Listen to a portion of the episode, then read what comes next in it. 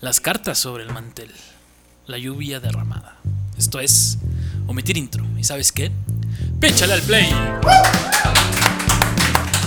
Me empodera bastante decir esta frase ya la segunda vez que lo hago. Es un episodio unplugged sin tanta gente, andamos aquí en la, intimidad. Y pues teníamos un invitadazo que teníamos la visita pendiente. Bueno, a ver, co- comentemos, dejemos que él se defina como lo que es. Ay, bueno. ¿Sería falso? Empe- empecemos por decir que uno es puto, no, no es cierto. Este, ¿qué tal amigos? ¿Cómo están? Este, esta voz seductora e impredecible que ya alguna vez han escuchado en alguna transmisión. Jerry de- se va a poner celoso de que digas que es voz seductora la tuya, güey. Ay, pues no está aquí, papacito. Le dio COVID y se murió, Y se así murió. que no, que no esté chingando. Entonces, pues yo estoy aquí en su lugar. Y ya fue mucho mamar con estos lentes negros. Voy a poner mis, mis gafas normales. Con los que sí ves, ¿verdad? Pues, este, un ligero homenaje al, al doctor en ser un maestro Carlos Vallarta. Donde quiera que esté, mire, un respetazo, mano. Entonces, pues hoy vinimos a. Va a estar aquí Vallarta, ¿eh? A final de mes. Ay, Pues, sí, ya sé. caer. No, no abrió tu fecha en Querétaro. Nah, vi fue hace, hace unos días, güey. A Querétaro fue hace como 15 días. Y no fui, güey. Vale. Yo no me quiero perder ese show, amigos. Ah, vamos a hacerle promoción, güey. Pues chingue su madre. Mucho respeto, pero también hay que apoyar. Sí, sí, sí. Sobre todo aquí en San Luis, que no hay como que una cultura de ver comediantes, ¿vale? Vayan a ver a Carlos Vallarta, amigos. Eh, si, si, es- si ven este episodio antes, ¿verdad? Y si no, pues cuéntenos cómo estuvo aquí en los comentarios. Y, so- y sobre todo apoyen el, el- el Open Mic aquí en San Luis. Digo, es una. claro, claro. Es, es un, es un movimiento emergente en la cultura potosina que estamos teniendo. Un, un hacer de esa comedia a este nivel. Si ustedes tienen un amigo que quiera, que está empezando en el stand-up, aunque no de risa, vayan a verlo, no sean culeros. Vayan a verlos. Que les echen sus ganitas y que pues estén ahí presentes. Digo, el stand-up se crea a partir de la observación y Claro. se crea también a partir del comentario de las otras personas. Entonces, Sí, hay una retroalimentación directa, ¿no? Exacto. Ahí como que haciendo que algo se quede o que algo desaparezca para siempre. Por supuesto, no podría estar más de acuerdo con usted, licenciado doctor Osman. Y pues bueno, a- a- licenciado Pachín ese es el apodo aquí. Qué bueno que viene alguien más a decirme Osmar. Ya tiene rato que no me dicen Osmar aquí en, en el podcast. Ah, cabrón, pues así te llamas. Pues sí, güey, pero aquí, aquí soy Pachín, güey. O sea, ya, ya mi nombre ya se va a desaparecer en algún momento, güey. Son esos personajes. Tú tienes varios apodos, güey. También Ah, es no. interesante hablarlo, güey. Mira, mira, tan solo. Pues, Me voy a presentar para la audiencia que, claro. que no me ha topado porque. Es muy cierto. sí. Ya, ya acabó el pinche programa y nunca me presenté. Entonces, bueno, mi nombre es Luis. Eh, Twinkie en San Luis Potosí. Ajá. Yevi en Querétaro. Heidi en la secundaria. Y el amor de tu vida para tu mamá. Entonces, Ahí está. Pues Ahí ese, está. eso soy yo. Este. Eh, hemos tenido apariciones con, con estos chicos de Omitir Intro ya en algún programa en mi podcast, que ya al final les daremos las referencias del podcast. Síganlo, La Luz Oscura. Está bien chido. Sí, vayan a hacer la vuelta, temas bastante interesantes. Patrocinen menos sean culeros. Este.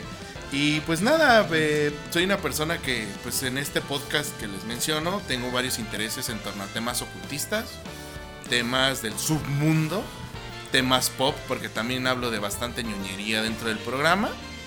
Y aparte de todo, pues como Osmar alguna vez este, platicando en el programa, soy politólogo dentro de todo lo que cabe. Sí, parece que estudiara filosofía o antropología, una mamada así, pero en realidad soy politólogo. Entonces, si algún día tienen alguna duda sobre procesos políticos o de elecciones populares o algún O de cuánto vale un voto, eh, pues acercan ahí contigo para ver. Uy, y sobre todo cuánto vale un voto en el PRI, uno en el PAN, uno en Morena. Entonces acérquense con Luis para aprovechen estas ofertas porque por ahí el día de las elecciones va a haber bastante demanda de votos. Y bueno, y ya al final daremos las redes de La Luz Oscura y de Luis para que vayan a escucharlo. Eh, tuvimos una participación hace que bueno, es como un mes más o menos. Eh, Jerry y yo, Jerry en paz descanse y yo. Eh, y pues bueno, ahí vayan a escuchar la, la- la intervención que tuvimos donde platicamos acerca de la música. Bastante interesante por ahí también quedó pendiente una segunda vuelta que pues posiblemente se dé en algún momento. Y pues bueno amigos, pues vamos a entrar al tema del día de hoy. Que, híjole, es una banda que muchos pensarían luego, luego que el concepto del podcast pues, es hablar de música, de rock, de las historias. Uno pensaría que luego, luego brinca a la, a la mente, al, al imaginario colectivo esta banda en específico, pero nos hemos mostrado casi 30 episodios en que alguien la elija y venga aquí a hablar de Soda Stereo. Sí, sobre todo hablar de esta historia tan increíble que es para la rama del rock en América Latina, cómo Soda Stereo viene a cambiar el concepto de lo que es el rock al, al pasarlo a un plano internacional, porque vamos, seamos bien sinceros, la escena del rock hasta antes de los 80s, hasta antes de los 90s, era muy local. Toda la producción que se hacía, por ejemplo, en México con el Tri, el Aragán, Tex-Tex, todo era muy local. Y la producción no iba en torno a una producción ya a salir a otros mercados. Y no había una variación más que de las mismas dinámicas que se tenían en la música de los países. Entonces Soda Stereo toma influencias de Police, toma influencias de, de grupos extranjeros, sobre todo mucha música británica. Exacto. Ese punto quería llegar también yo.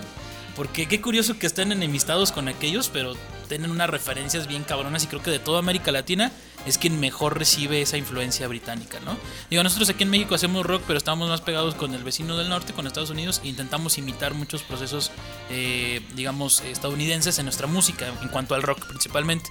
Pero allá en el cono sur, allá en el único cono, se conoce así, este, Argentina tiene una historia interesante con, con, con las Islas Británicas por, por, ahí por un suceso medio escabroso. ¿verdad? Sí, mira, lo, ahora, ahora, sí que el elefante en la habitación, que son las Islas Malvinas, que fue esta guerra que hubo en los 80s, en los 90s, sí tiene una influencia muy grande. También hay una influencia enorme de que la población argentina, un saludo a nuestros amigos que nos escuchan allá en el Cono Sur, uh, hay mucha influencia europea, sobre todo en, en en Argentina porque básicamente la población argentina nativa es muy poca, está muy focalizada en la zona del norte del, país.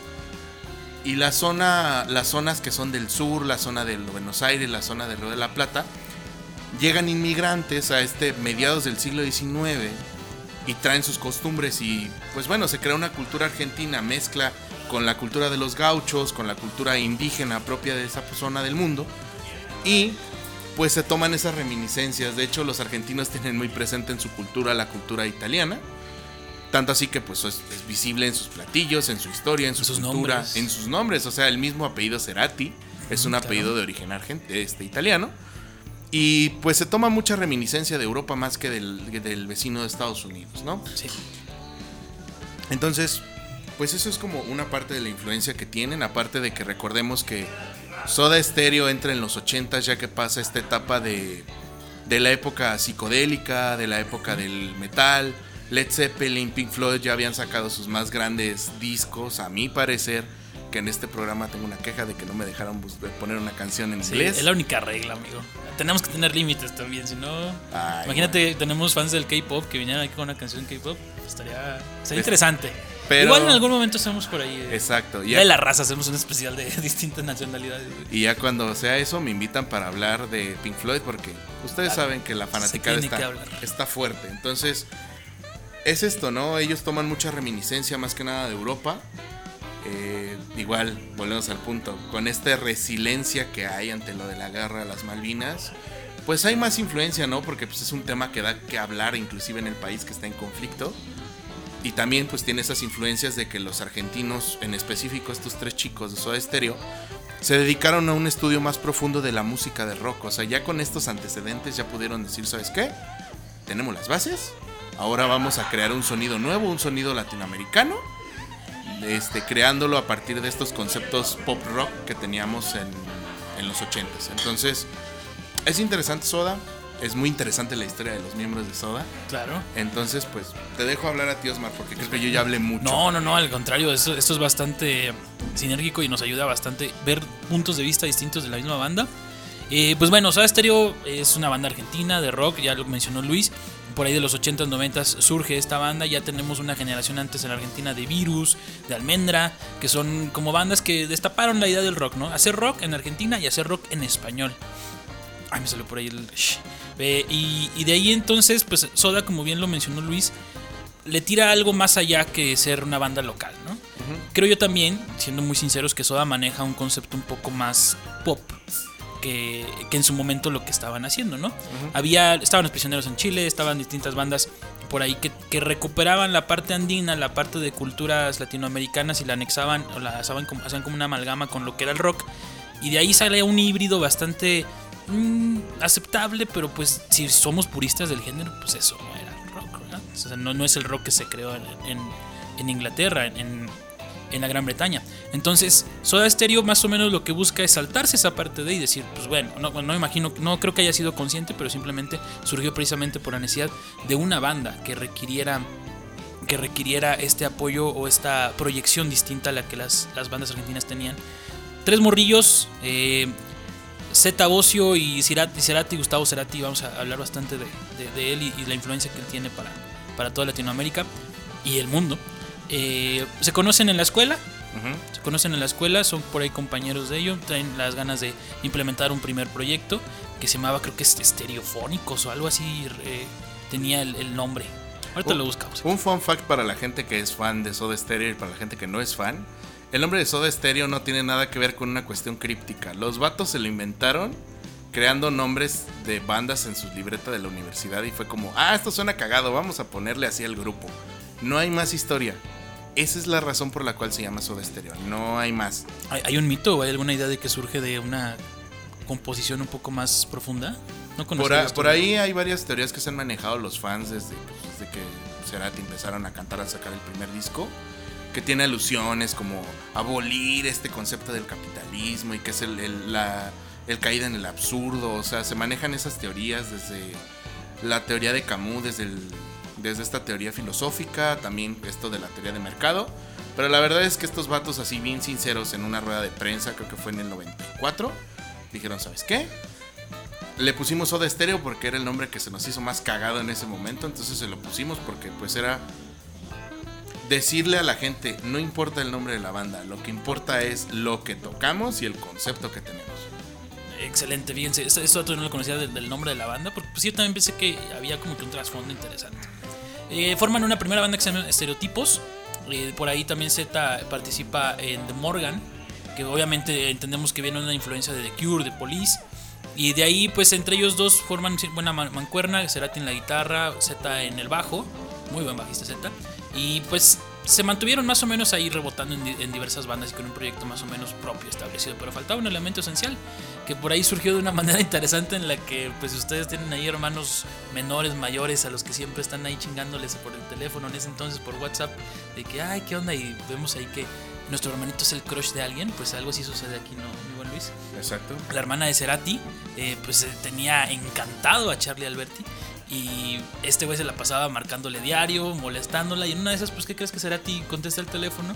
Gustavo contesta el teléfono y entablan una conversación en la que se enteran que Charlie Alberti, pues, es hijo de un famoso baterista que también toca la baterista, la baterista, la batería. Y de ahí dicen, ah, pues mira, ahí está, no necesitamos nada más. Con los elementos esenciales del rock, una batería que dé los trancazos, este, percusiones, guitarra, ritmo y el bajo que dé esa base importante y aparte una voz que es muy característica de cómo canta Cerati, ¿verdad? Entonces de ahí pues bueno, ya se forma más o menos la primera agrupación establecida de lo que es eh, Soda Stereo. Comienzan ellos a, tener determinada, a tener determinadas presentaciones, a conocerse en el medio local, a tener eh, un cierto de proyección internacional bastante cercano en Uruguay. Y pues, entonces sucede que pues por ahí alguien ve el talento de estos muchachos dice, ¿por qué no explotarlos? Están chavos, no tienen ambiciones, puedo quedarme con su dinero una vez que explote esto. Como todas las buenas historias de rock, ¿no? Que empezaron como... Me gusta, me gusta siempre ese ejemplo de ese tipo de bandas, como lo que le pasó a, a Nirvana, por ejemplo, en Estados Unidos.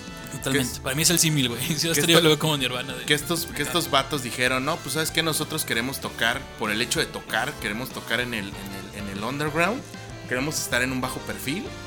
Y de repente, pum, les llega un representante y le dice, ¿qué creen? ¿Los puedo hacer asquerosamente ricos? ¿Qué? ¿Les interesa o qué? Y es ahí donde muchos ideales que tenías, dices, va, si puedo lograr esto y también aquello, con base a lo que me gusta, pues adelante, que se dé. Exacto. Surge el primer material de Soda Stereo con el primer videoclip que es dietético. Eh, y pues graban su álbum homónimo Soda Stereo, por ahí de 1984. Eh, posterior poquito a lo que es la guerra de las Malvinas, que también hay que entenderlo, siento que es un impacto cultural importante lo que sucedió con esto, porque según mal no recuerdo hay un rumor, no sé si sea cierto y a lo mejor tú podrás corregirme si tienes la información, que en esa época pues se prohibió toda la música que viniera de Europa, que viniera de Inglaterra precisamente en, las radios argentinas. Pues era un movimiento, mm, fíjate que no solamente es en Argentina, ¿eh? o sea, Permeó en otros. permeó en todos lados. O Ajá. sea, veníamos de un periodo tremendamente nacionalista. Bueno, no quiero venir aquí a dar una clase de historia tampoco, ¿verdad? Que no, ese momento. Pero después de la Segunda Guerra Mundial, que pues obviamente Europa queda devastada y todo, se le da impulso a los productos nacionales. Y obviamente, como en el cono sur es muy común las, los golpes de Estado y las dictaduras, siempre le dan prioridad a los productos nacionales y vetan lo extranjero. Entonces, Argentina particularmente estaba saliendo de una época de dictaduras militares muy fuertes, donde Chile, varios territorios cercanos a Argentina estaban sufriendo por ese mismo periodo, por esas mismas razones. Entonces los bloqueos son importantes en esta parte, ¿no? Entonces también es eso un poco lo que achaca el hecho de que se encierre tanto el rock en los países. El ejemplo claro lo tenemos en México con el movimiento de Avándaro y qué pasó después con el rock nacional, ¿no? Que básicamente lo que hace el gobierno es diezmar a las bandas, amenazarlas de muerte. Y pues la banda lo que hizo es irse a los rincones más profundos de la Ciudad de México Sí. a tocar. En sótano, ¿verdad? Exacto, entonces era algo prohibitivo. Claro. Y lo, y lo que pasa aquí, pues no es la excepción, ¿no? Digo, a este paso en los 80 ya hay un poquito más de apertura por esto mismo de, de, de estos movimientos que hay. Pero digo, este factor de la, del, del estado, en un estado de guerra, pues es un factor bastante importante Claro. que dictamina Sí. esta parte. Entonces, Un año después eh, sale, digamos, el, el álbum que les dio ese como que pasito más allá.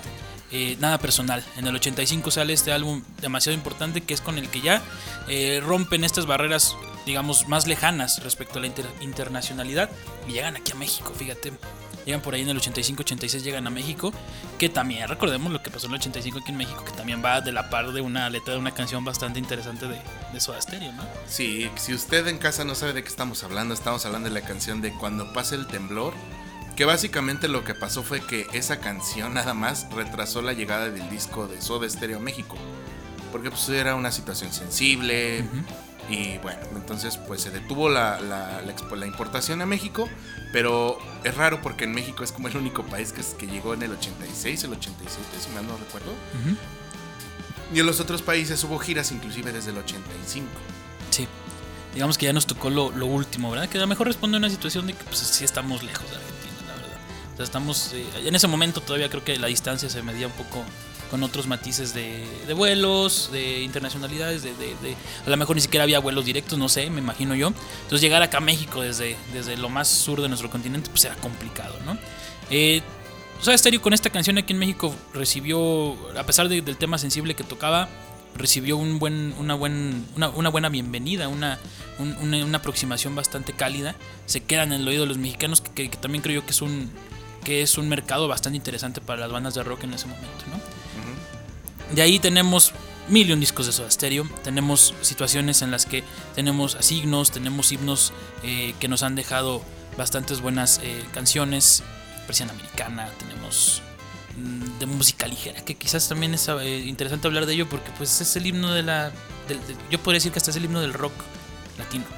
Pero, pero no, no coincido en que sea una canción, la mejor canción de Soda Stereo no es, no es de música ligera. Y de hecho es muy, es muy curioso, Osmar, porque precisamente este disco de música ligera, que es, eh, ¿cómo se llama? Algo animal, no recuerdo el nombre del disco. Eh, se llama Canción Animal. Canción Animal. En, 90. en este disco, precisamente, va, viene la canción de la que vamos a hablar el día de hoy. es, es como, pues sí, es un himno para toda esta América Latina, este, este, este canto que inclusive el día de hoy las bandas de chavitos que hacen covers, pues inclusive cantan el día de hoy, que se hacen covers, igual que Lamento Boliviano en su tiempo. Este, Sí, pero pues volvemos al punto. Creo que la banda tiene muchísimo más material que, que podríamos analizar y que Sí, los chavitos en las tocadas se pueden echar y que pues, son Sin sencillos. O sea, morros, piénsenle, Piénsenle, no mamen. no toquen la de siempre, por favor. Estamos hartos del lamento boliviano, de la música ligera, de la planta, por favor. Y hay bastantes his- historias que, que acompañan a, a, a, a Soda Stereo y particular a Cerati. ¿no? Cerati es esta figura la más grande. Yo no veo a alguien más que se le compare a Cerati en, nuestro- en nuestra escena de rock en español. Sinceramente, por, por toda la, la historia que tiene y por todos los sucesos tan trágicos que tuvo que vivir y por, obviamente por su evidente muerte que ya sabemos nosotros que, que- que sucedió. Y pues era un chico poeta, un chico que se fijaba más en que sonaran bien las palabras, que no tanto en un sentido más profundo en las letras, salvo en alguna que otra ocasión, que si era necesario expresar algo que por medio de las palabras no era, no era suficiente. Pero eso, eso también es una manera distinta de hacer música, ¿no? Eh, eh, acompañamos y me imagino que, tú puedas platicarnos un poco más acerca de lo que es la poesía y cómo, cómo la creatividad por medio de las palabras surge eh, y expresa determinados sentimientos o pensamientos. Pero pues Cerati lo ha dicho en varias entrevistas, lo dijo más bien en varias entrevistas, a mí con que suene acompañable, que suene lindo, que suene, que llame la atención por la estructura que tiene, lejos del mensaje puede ser otra cosa, ¿no? Y también nos presta a nosotros esta, esta situación a darle a nosotros a interpretar las canciones de mil y un maneras. Sí, claro, por supuesto. De hecho, puedes llegar. Digo, Cerati tuvo una vida. Una vida de película, vamos a llamarle así. O sea, si ustedes saben o, son versados en el mundo de la música, sabrán que pues hay pocos prodigios que se dan desde una tierna edad Será tiene un ejemplo de ello desde muy chiquito. Hay evidencia y videos de, de familia donde el niño Cerati de 3, 4 años ya hacía sus pininos para cantar. El vato agarró la guitarra, aprendió a cantar de manera un poco autodidacta. También era bueno dibujando y pues él, le ganó más la música que el dibujar. Entonces...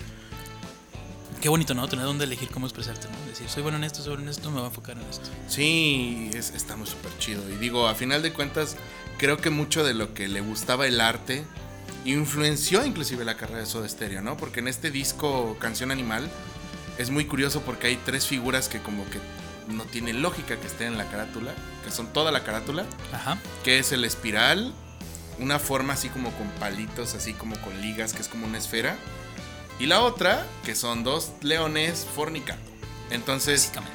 Cerati cuando le preguntaban, oye, ¿y qué significa la carátula? ¿Por qué pusiste esas tres cosas?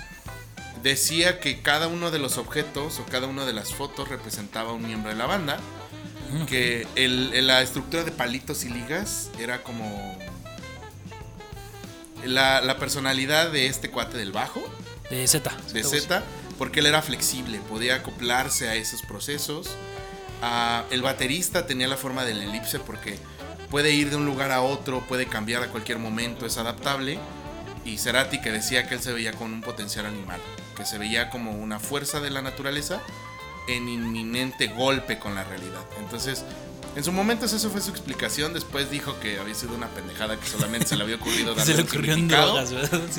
Quédese usted con lo que más quiera. Es lo bonito. pero es lo chido, ¿no? Le da significado a las cosas, así como por ejemplo yo el día de hoy les traje esta maravillosa baraja que tenemos aquí enfrente. Los que están en Spotify, vénganse a YouTube a ver la, la baraja del buen Luis que se trajo desde Querétaro que básicamente pues la baraja tiene los significados que le damos esos significados, ¿no? Entonces vamos a lo mismo. Esa imagen tiene un significado para él, para todos los que lo ven. Representa este tipo de emblemas que Soda Stereo es muy característico por, manejar emblemas, ¿no?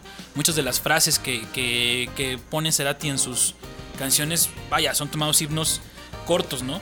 Una frase expresaba demasiadas cosas y eso también es algo que tenemos que agradecer de, de autores, porque muchas veces podemos darnos la tarea de hacer algo rimbombante, de darle vueltas a lo mismo, de explicar y no explicar, de, proponer y no proponer. Pues ti conciso, siempre fue alguien muy conciso y, también los, invitamos a que chequen letras de Cerati también, en general de Soda Stereo, de Cerati eh, como solista, para que se den una idea de más o menos de qué va, ¿no? Y porque de música liguera, pues también eh, está ahí, es una buena canción, pero tenemos otras en el trasfondo que merecen mucha atención. Eh, en la gira Animal, pues bueno, ya en los 90s, 92 se posicionan como el centro de toda la, de toda la, dinámica, de toda la escena eh, de rock latinoamericano. Se dan cuenta, a ellos les cae el 20 de decir, estamos en la cima, no hay nadie más abajo de nosotros. Y usualmente cuando, cuando te das cuenta de esto eres consciente, viene un paso importante, ¿no? Que es intentar replicarlo o dar hacer algo totalmente distinto para expandir los oídos, para expandir lo que quieres tú compartir como artista. Soda Stereo se inclina por lo segundo, presenta el disco Dynamo, que se, es totalmente experimental, se, se, alejan un poco de toda la lo que venían haciendo antes de este disco del 90 y ¿qué es? 90 92, 95, el 92. Si se fijan, iban en chinga. Cada dos años, cada año estaban sacando algo nuevo. Y también era algo que respondía a la necesidad de tener música nueva, ¿no? Cuando llega alguien a la, a la cima hay que exprimirlo lo más que pueda. Yo también ataño a este, a este concepto y a esto que te estoy comentando a la inminente separación que tuvo Soda Stereo, ¿no? Que fue un, una cuestión importante porque pues era la banda que estaba en el top. Era la banda que señalaba cuál es la voz cantante y cómo se deben hacer las cosas. Pero pues obviamente también después de más o menos 10, 15 años de carrera, pues ellos admiten que había fricciones tanto musicales como personales y pues deciden dejar a Soda Stereo como un proyecto ahí abandonado y dedicarse cada quien a, su manera personal. Un dato que, digamos que también impulsó esta parte pues fue que lamentablemente el hijo de Z, falleció en un accidente de tránsito, un niño chiquito y de ahí pues obviamente digo cómo, cómo retomas, ¿no? Cómo retomas energía para volver a transmitir todo lo que transmites mediante el canal que es Soda Stereo. Y pues bueno, viene ya después una... una eh, hay un acercamiento de MTV para, para que ellos graben un unplug. Ellos se niegan como 3-4 veces. Y básicamente les dicen, ok, va, aprovechando el papel estelar que tenían, te grabo tu unplugged, pero no, no va a ser como tú lo manejas. Va a ser con instrumentos eléctricos. Y suena y, y se produce este MTV Unplugged, que tiene la parte característica de que es on, plugged, separan la, la, la palabra. Y este y es un disco bastante bueno. Yo creo que reversionan algunas de sus canciones anteriores, eh, les dan acompañamiento con otros, con otros este, instrumentos, con otros artistas invitados y bajan en alguna ocasión la velocidad de las canciones y se siente como que esa intimidad que también muchas bandas con guitarras acústicas y con, instrumentos acústicos pues no logran. Entonces también es interesante ver cómo ellos no requerían un canal ya establecido para lograr el cometido que ese canal mismo pretendía. Lo hacían a su manera y lo lograron. Sí, eso es eso es como también muy de rescatarse, ¿no? Los verdaderos artistas eh, imponen su, material, su calidad, su mensaje sobre los canales por los que llegan. Perdón que tome el ejemplo otra vez de Kurt Cobain y su plot. Eh, creo que en ese, en, ese, en ese concierto que dan estos cuates, transmiten muchísimas cosas que quedaron en el tintero, sobre todo de esa depresión que ya tenía Kurt Cobain en aquel momento. ¿no? y, creo que es un resultado más de esto que hablamos un poco tras bambalinas, un poco que es la vorágine de la industria musical que exprime a sus artistas con si, si encuentran un concepto lo exprimen tanto que pues llegan a ocasionar este tipo de cosas como lo fue no queremos decir que eso fue el causante pero pero tuvo que ver. Tuvo que, mucho que ver. manera tuvo que ver. Para que nuestro buen amigo Kurt, que ya donde esté, se lo llevara. Ha tomado la decisión que tomó, sí. Porque aparte nos encantan las historias tristes, güey. O sea, somos una sociedad de, de, consumo de destrucción. Nos mama, nos mama ver a alguien que, que no puede hacer nada más para expresarse más que escribir canciones que están muy perras, claro que sí. Pero, güey, eso tampoco es sano, güey. O sea, también tienes que tener un punto en el que tú digas, esto es mi trabajo, esto me desahoga, sí, claro, pero no es el único medio para poder yo subsistir de una manera intelectualmente sana, emocionalmente sana. Hay otros caminos que, pues bueno, también entiendo la situación de, eh, social de ese momento y que pues, a lo mejor hoy podemos tener una apertura más a temas que antes no se tenían. Cuestión de de terapias, cuestión de métodos alternativos de, conciencia, de, meditación y todo esto, pese a que estamos más cercanos en esas épocas a, la época hippie, a los 60, 70, pues hubo un punto en el cual se, se olvidó, en sociedad de consumo, luego no nos referenciamos a los 80, a los 90, y hoy estamos volviendo de nuevo a tener conciencia de esas cosas. Sí. Conciencia de la conciencia. Exactamente. Y pues bueno, Soda Stereo se separa, en 2017 vuelven ellos a reencontrarse para conciertos únicos, en los que, los que nombran gira Me Verás Volver, que es una frase de la Ciudad de la Furia. Y se reencuentran, hay acercamientos obviamente también de empresarios de decirle, oigan, pues vénganse a México, vénganse a Venezuela, vénganse a todo esto. Y Cerati les dice básicamente, la reunión de Soda fue una burbuja en el tiempo. Esa fue su respuesta. Quién sabe que la interpretaron como un no. No sé quién sabe si a lo mejor se lo hubieran preguntado después, eso es un sí o un no. Y a lo mejor se le hubiera dicho, no, pues sí. Entonces ya hubieran tenido más giras de Soda Stereo ya en el 2007. No sucedió. Cerati sigue su, su, Yo creo que de los tres, pues el que más destaca en una carrera musical, pues es Cerati también, porque pues era un un poco más creativo y más vivo, ¿no? Y era el idol también, hay que decirlo. De la banda era el idol y era la figura y el, ay, mira qué guapito muchacho, ¿no? Entonces. Sus pelos chinos despeinados. Y, y aparte la propuesta de Cerati ya entra más en esa introspección, si te das cuenta ya los últimos discos que tiene. Totalmente. Son totalmente introspectivos, buscan una teoría más allá. y, es curioso, inclusive dicen muchas teorías de la conspiración, que Cerati ya en sus letras ya estaba diciendo o ya estaba pronosticando que iba a caer en ese coma y que iba a morir a causa de ese coma. Wow. Eh, de hecho, estaba checando en la mañana un video que decía que inclusive en la, en la letra de Ciudad de la Furia dice algo así como de Hay varias canciones que tienen esa letra de sueño, Ajá. me quedo en el sueño, no me despierten de esa realidad, o sea, es como de todas las vidas que tenía este cuate, ya sabía que iba a pasar en esta, ¿no? Tal vez era la última, tal vez era la más significativa, no se sabe. Pero el vato dicen que ya tenía como previsto ese pedo. Entonces, también no es algo muy extrañar. Una parte de Cerati era muy espiritual. Entonces, Sí, se entiende, ¿no? se entiende por ese lado. Claro, y pues bueno, Cerati en un concierto en Venezuela, este, se baja, se va de parranda un ratillo y que creen que lo encuentran por ahí con, una, con un infarto cerebral. Lo encuentran con un infarto cerebral, intentan hacer todo por rescatarlo, la- las opiniones de los doctores pues no eran favorables, decían que él no iba a, ser- iba a volver a ser el mismo, deciden pues tenerlo bajo, bajo una vida asistida mediante recursos ahí médicos. Cuatro años después pues se toma la decisión por su familia de dejarlo ir, ¿no? de que iba este sueño eterno que tanto hablaba él. Y pues es una pérdida que la- en su momento yo también como que no la tomé mucha importancia porque pues pinche vato que andaba escuchando ahí otras cosas. Pero ya conforme conoces la historia, conforme conoces todo lo que significaba ser a ti, pues dices, chingado. O sea, perdimos una, una estrella que todavía quedaba con mucho momento de, de- de recorrer para poder regalarnos otro tipo de historias y consecuencias. Pues bueno amigos, entonces una vez llegado a este punto y explicado más o menos de qué fue la historia de Soda Stereo, pues vamos a escuchar la canción que ha elegido el buen Luis. No sé que tú le presentabas muy buen Luis, por favor. Del disco Canción eh, animal. Canción Animal del año 1992. Esto es T para 3. Regresamos en unos instantes, minutos. T para tres. Ay, güey, creo que este es el ay, güey más sincero que, que hemos dado en un regreso a, a- a segunda parte del episodio. Güey, qué potente canción, güey. O sea, desde donde la escuches, o sea, escuchamos la versión de, del Unplugged de Confort y Música para Volar, pero igual la versión de estudio tiene lo suyo, ¿verdad? Esta canción va un poquito más lenta, esta versión como que te va llevando en un paso como, como cadencioso, como que vas ahí poco a poquito adentrándote.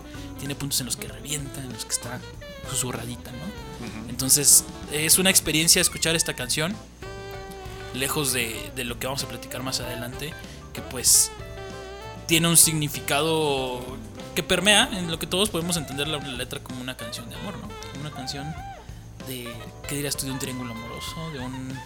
Pues ese es el mito más grande que se ha creado en torno a esta canción de Gustavo Cerati desde el 92. Se ha creído que pues siempre ha sido como que el vato se dio cuenta de que pues estaba en un triángulo amoroso, pero la realidad es que la historia detrás de de T para 3 es una historia más más personal de Cerati. De hecho, cuando se habla de T para 3 en la carrera de, de Gustavo Cerati se habla de la canción más personal que hizo este Sí. Em, la letra, pues es una letra muy cortita, la canción es muy, muy corta de tiempo, pero es una, una letra tremendamente descriptiva. Está Pinta un escenario, güey. Sí, exacto, es, es, es como, es como dirían los pintores, está pintando un óleo de un paisaje, o sea, Ajá. el vato no se dedica a plantear una situación o contar una historia, no, el vato está retratando una imagen en concreto. Claro. Y, y, y esta situación nos lleva a pensar, este, que mejor primero vamos a analizar la letra y Vamos después les la cuento la historia porque sí es... Sí, un- sí requiere de man- eh, con tiempo tenerlo. Y sí, claro, retomando lo, lo que comentas tú, creo que es muy evidente si a lo mejor nos ponemos a pensar, pues que la mayoría de las canciones o las más pop pues hablan de desamor, ¿no? Hablan de una relación amorosa, afectiva con otra persona, pero pues nos olvidamos mucho de también de otro tipo de relaciones afectivas que tenemos con las personas, ¿no? Entonces, eh, de primera instancia, pues sí podemos entender que la canción habla de un romance, de alguien que te dejó por alguien más, que cambió la perspectiva, que ya no fue suficiente tú para ella y se fue con alguien más, básicamente.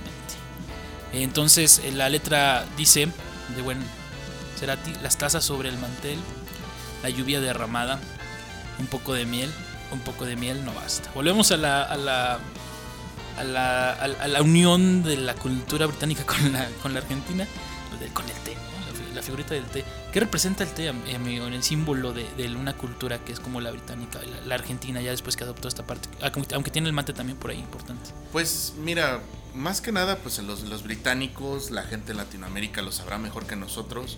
Digo, en café, en, en café, en México no pasa. Porque el punto de unión más que nada pa- de la familia, pues es el momento de la comida, ¿no? Compartir alimentos. Pero el, el rato de la charla, de la sobremesa, muchas veces lo dejamos de lado aquí en México. En muchas culturas es muy importante la sobremesa porque ahí se tocan pues, los temas de importancia. Importante, ¿verdad? ¿no? Los Puedes estudiar. negocios, todo ese show. Sí. Y en el caso de, de- de esta parte, nos habla de que las tazas sobre el mantel y la lluvia derramada. O sea, aquí nos está planteando que están las tazas, está la mesa servida, pero afuera está lloviendo.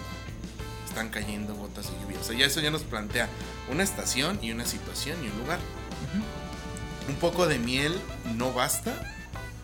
Tal vez nos está dando un mensaje por ahí que no nos estamos dando cuenta, que es como hay algo tan fuerte, algo tan tan roto, vamos a llamarlo así, que ni siquiera lo más dulce que conoce el ser humano, que es la miel, puede endulzar el momento que están a punto de pasar.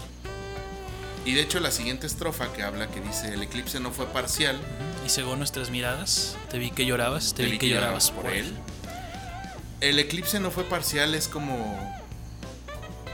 Hay golpes, ¿no? Que superas más fácil que otros. Y, y- y- y los eclipses, pues bueno, tiene bien entendido que son fenómenos de una inde que, que aborda todo, todo lo que es el, el- el mundo físico, ¿no? Porque no hay ser viviente que no sea propenso en un, en un eclipse de sol, por ejemplo. Claro. Nos deja en oscuridad total. Y según nuestras miradas, habla de lo mismo, ¿no? Sí. De ese eclipse. Y ahora entra la parte, ¿no? Que entra como la, la intriga, que es, te vi que llorabas, te vi que llorabas por él, ¿no? Sí. Aquí ya, ya introduce un segundo personaje en la, en la narrativa. Y ese segundo personaje les digo que podemos confundirlo con, con alguien distinto, ¿no? Te vi que llorabas por él. También Te vi que llorabas por él. Que, que inclusive podríamos pensar, ya dejando de lado el rubro romántico, ¿no? Podría ser un hermano, un amigo, alguien cercano, ¿no? O sea, dejando de lado... Volvamos al punto. La canción, quítense la cabeza, de la cabeza la idea de que es una canción romántica. No lo es. No lo es. No lo es. Y, y el te vi que llorabas por él es como, verde, o sea, allá, o sea, para mezclar el eclipse y llorar por otra persona, o sea, ahí es como, algo nos está diciendo ahí, Claro. ¿no? T para tres, menciona el título de la canción. Un sorbo de distracción buscando descifrarnos. Y viene la, la parte que, que a mí sinceramente es la que más me quiebra. no hay nada mejor, no hay nada mejor que casa. Es- Que, pues ya, miren, a veces uno se le quiebra un poco la voz con ciertos temas, ¿no? Y creo que ya con esto, ahora sí podemos ir a ahondar ya.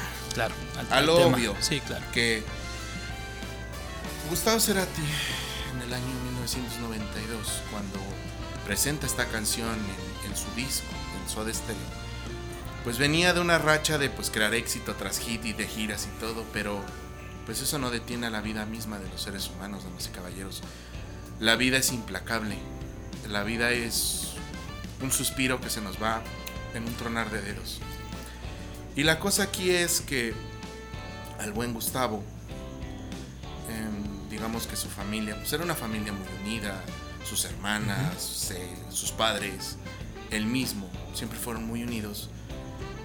Y el cuadro que nos plantea en T para 3 es un momento muy fuerte para la familia de Gustavo, que es una tarde, el padre de Cerati se siente muy mal, ya una persona de cierta edad, y pues se va a hacer unos estudios a la clínica. Obviamente con este sentimiento que tenemos todos como familia, ¿no? Que Sí. queremos esperar lo mejor siempre de las personas que amamos. Sí, claro. Y pues la cosa es que el padre de Cerati va solo a la clínica, le entregan los resultados. Y la situación de T para 3 es el momento en que llega el padre de Gustavo a la casa. Ah, perdón. Y les da la noticia tanto a Gustavo como a su madre de que tiene un cáncer terminal. Tiene un cáncer que lo va a matar en cualquier momento. Y que le queda poco tiempo. Por eso habla de un poco de miel no basta. Porque imagínense eso, o sea, es, es- como que una de las personas que más amó Cerati, porque fue la que más lo impulsó a llevar su carrera. Le regaló su primera guitarra eléctrica, siguió todos los pininos de Cerati, iba a, a muchos conciertos y estuvo ahí hasta el final. que le den una noticia de que tiene un cáncer y que pronto va a desaparecer esa presencia de la faz de la tierra, creo que cualquiera lo simbra.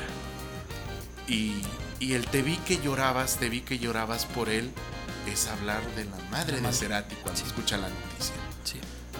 Y, y- y aquí hay algo bien cabrón que viene en, en la estrofa, que un sorbo de distracción Sí.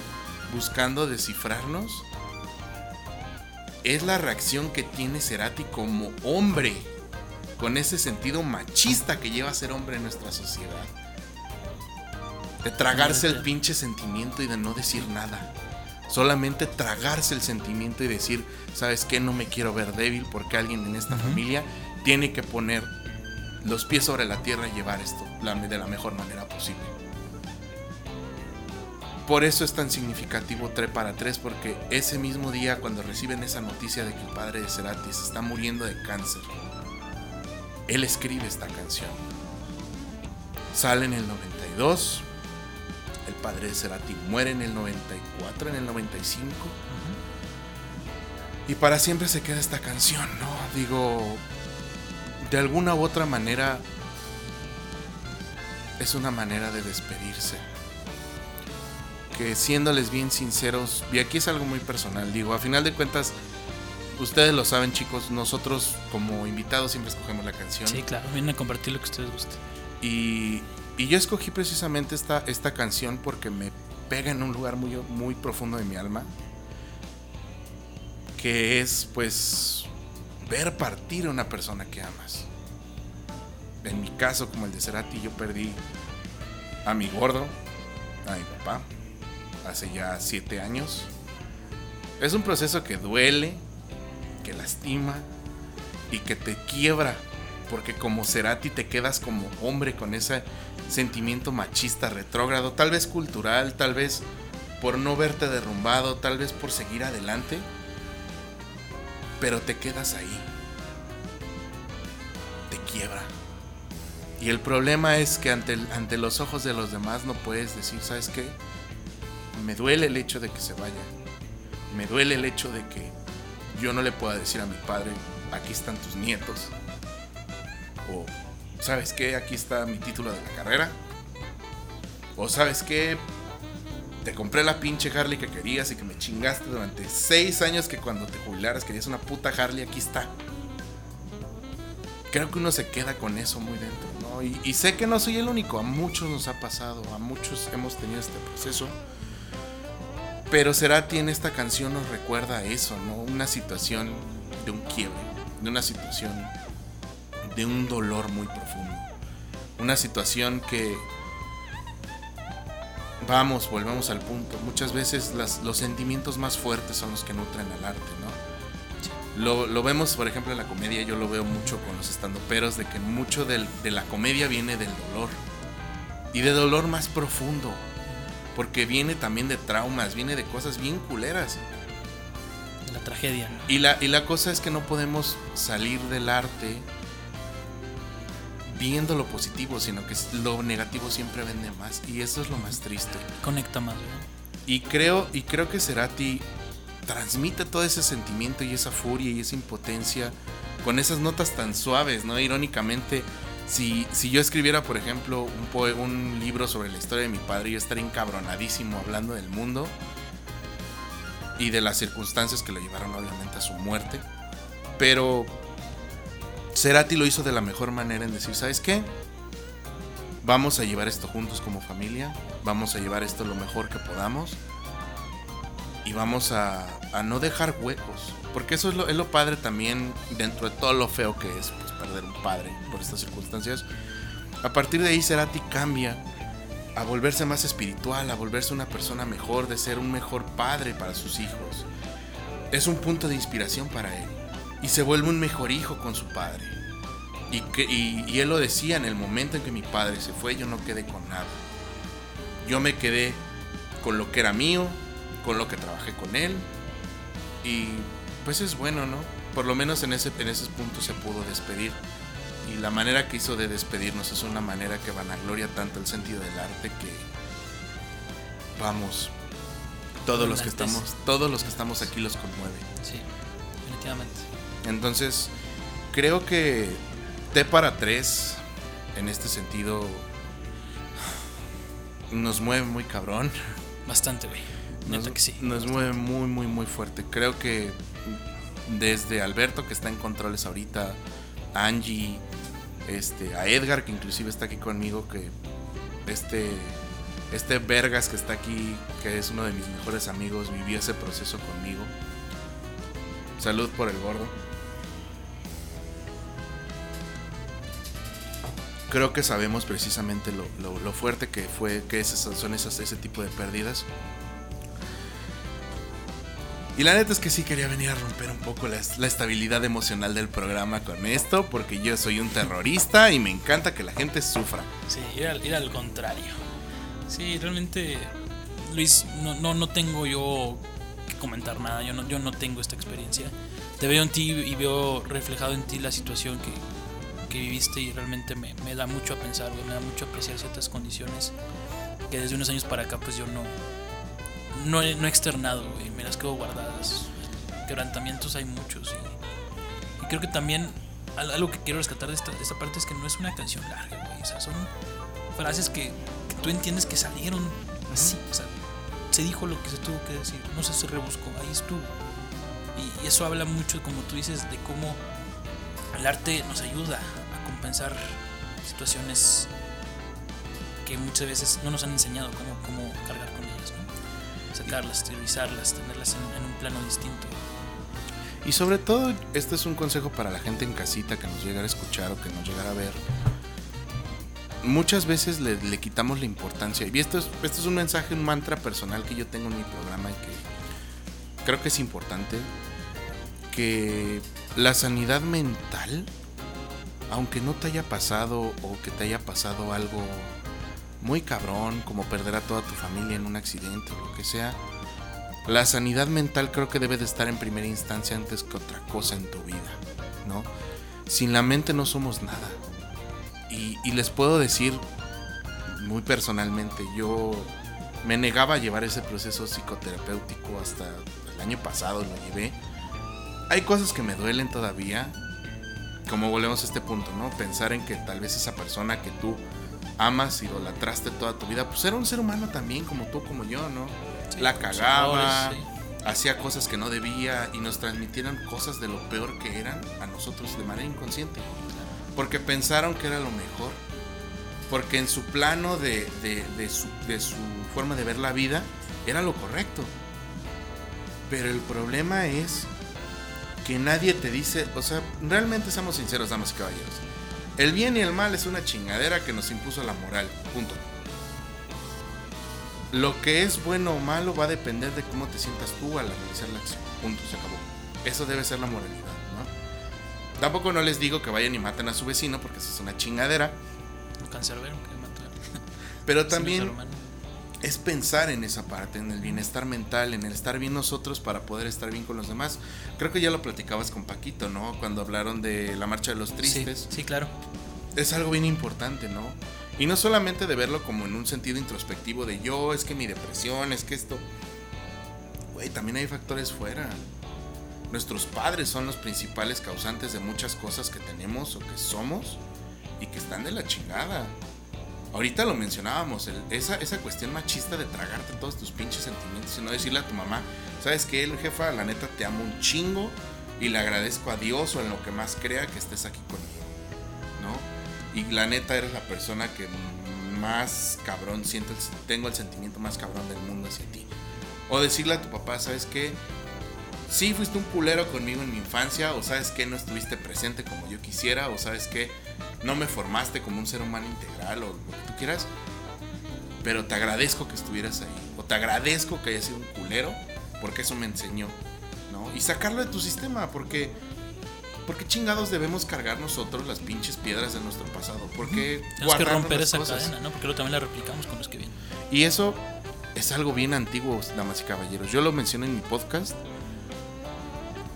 Los hindúes fueron tan pinches listos que hace 2800 años antes de Buda descubrieron ese pedo. No encontraban la manera de romper ese ciclo. Ellos no lo veían como psicología, lo veían como religión, como muchas cosas. La medicina era vista como religión.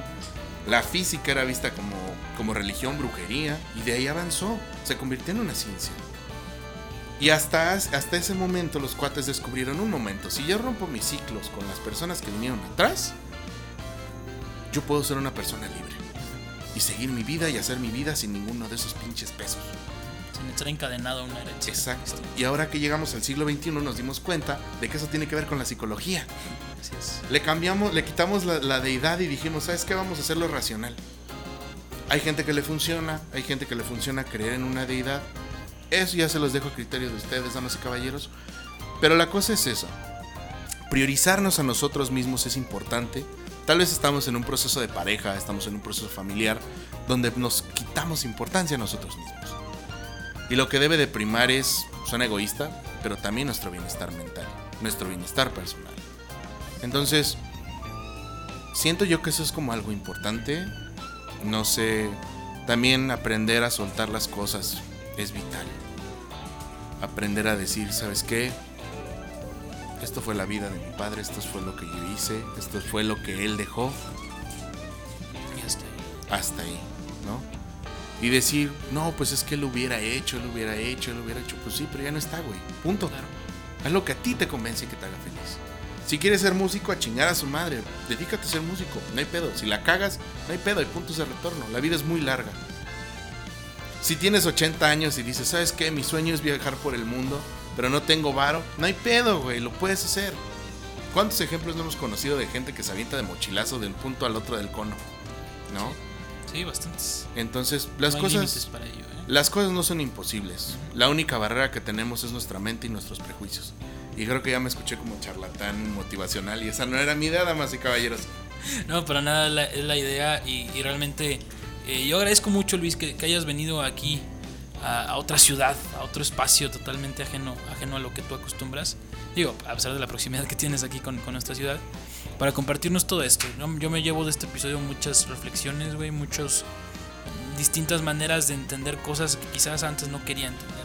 Existe cierta aversión por luego plantarte frente a la situación y decir, aquí estoy, órale, que se armen los chingazos, a ver, a ver qué de, de a cómo nos toca, ¿verdad?